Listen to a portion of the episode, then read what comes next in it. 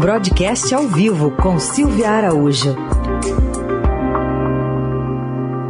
Momento de falar de economia aqui no Jornal Eldorado, às terças e quintas neste horário. Oi, Silvia, bom dia. Oi, Raicen, bom dia para você, bom dia, Carol, bom, bom dia, dia, ouvintes. Bom, a inflação, pelos últimos dados, vem subindo, principalmente por causa do, do dólar, Silvia, que está em alta?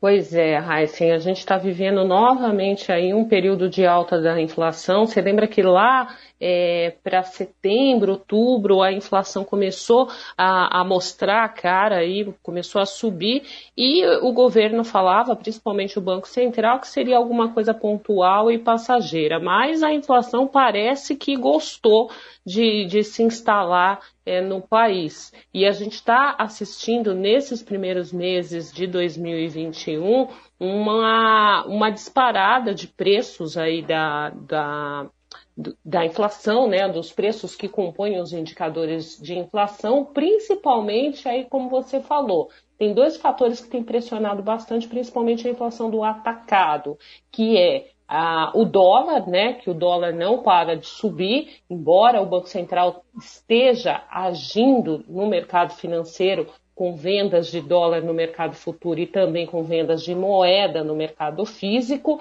a cotação da moeda estrangeira se estacionou ali entre 5,60 e isso com essas intervenções do Banco Central. Se o Banco Central não tivesse fazendo esse, esse tipo de operação tanto no mercado futuro quanto no mercado à vista, a gente podia estar tá assistindo aí um dólar facilmente a seis reais.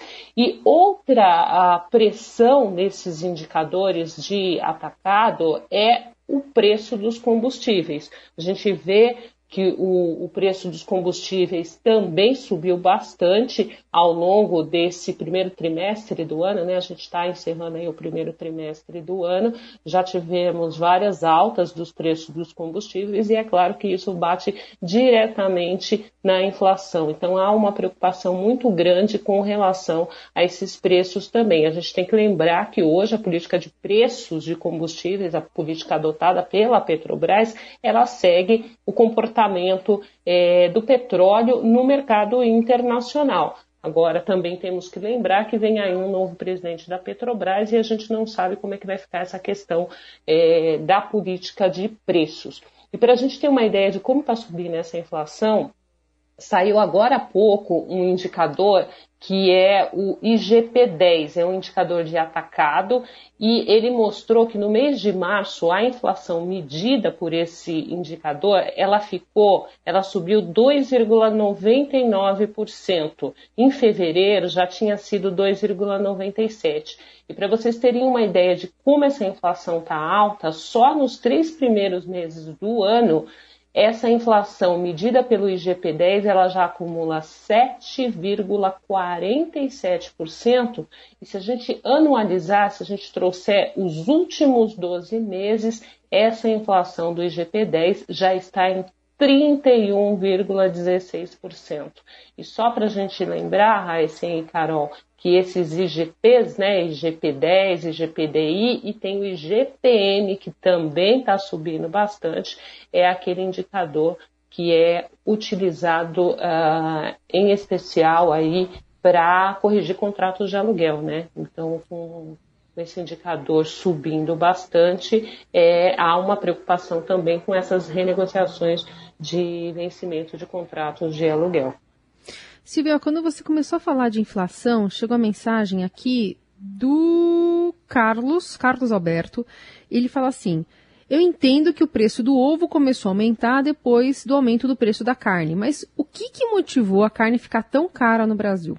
É uma questão de, de uma questão de oferta e procura, né? Na realidade é isso, é isso que determina é, a, a inflação no país. Você tem menos produto, né? Você passa ali por um, um, uma oferta menor do produto, a demanda cresce um pouco, você também tem as exportações desse produto.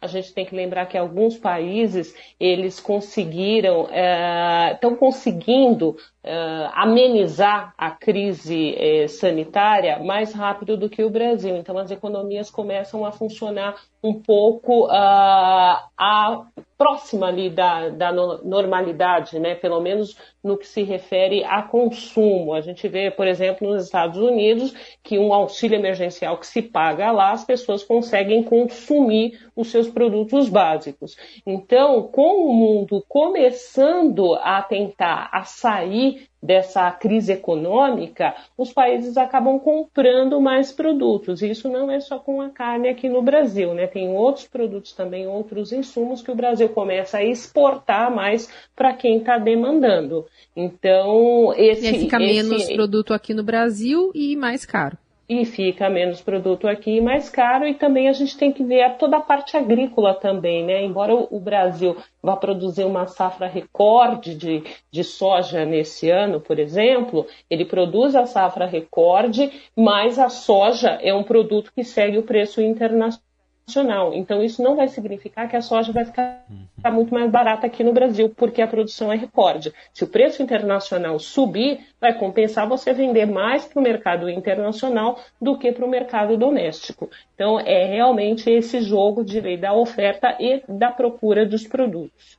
Bom, isso acontece com açúcar, com o etanol também. Mas hoje tem reunião do Copom começando, amanhã sai a decisão. Vai ser de alta, dos juros mesmo?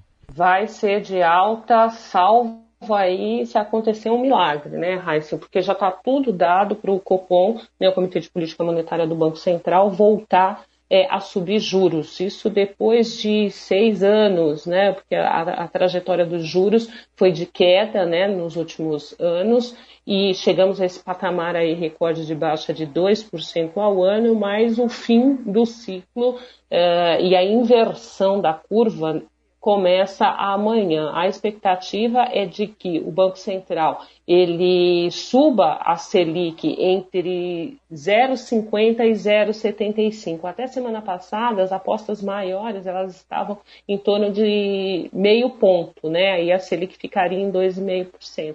Mas com esses indicadores de inflação pressionando, e a gente tem que lembrar que o mandato do Banco Central é inflação, ele é, mexe na taxa de juros conforme ele olha e analisa as variáveis que estão interferindo na inflação. E se essas variáveis mostrarem que a inflação está subindo e vai subir no futuro, o Banco Central utiliza como remédio a política monetária, que é aumentar as taxas de juros. Então, Hoje há uma estimativa maior, mais concentrada, de que a Selic amanhã após as seis e meia da tarde, depois da decisão do Banco Central, fique em 2,75% ao ano.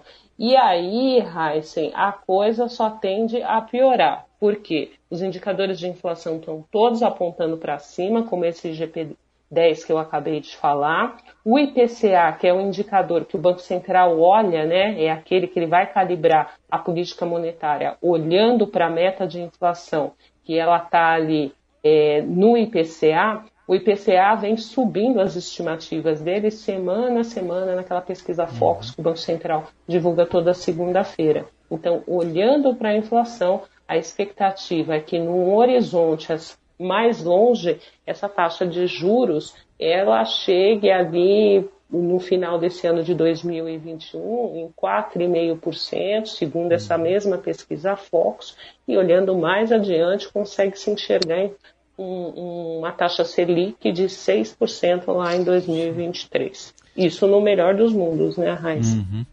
Então tá bom, já tem juros na pauta da Silvia para quinta-feira de volta aqui ao Jornal Dourado. Obrigado, Silvia, até quinta. Até quinta.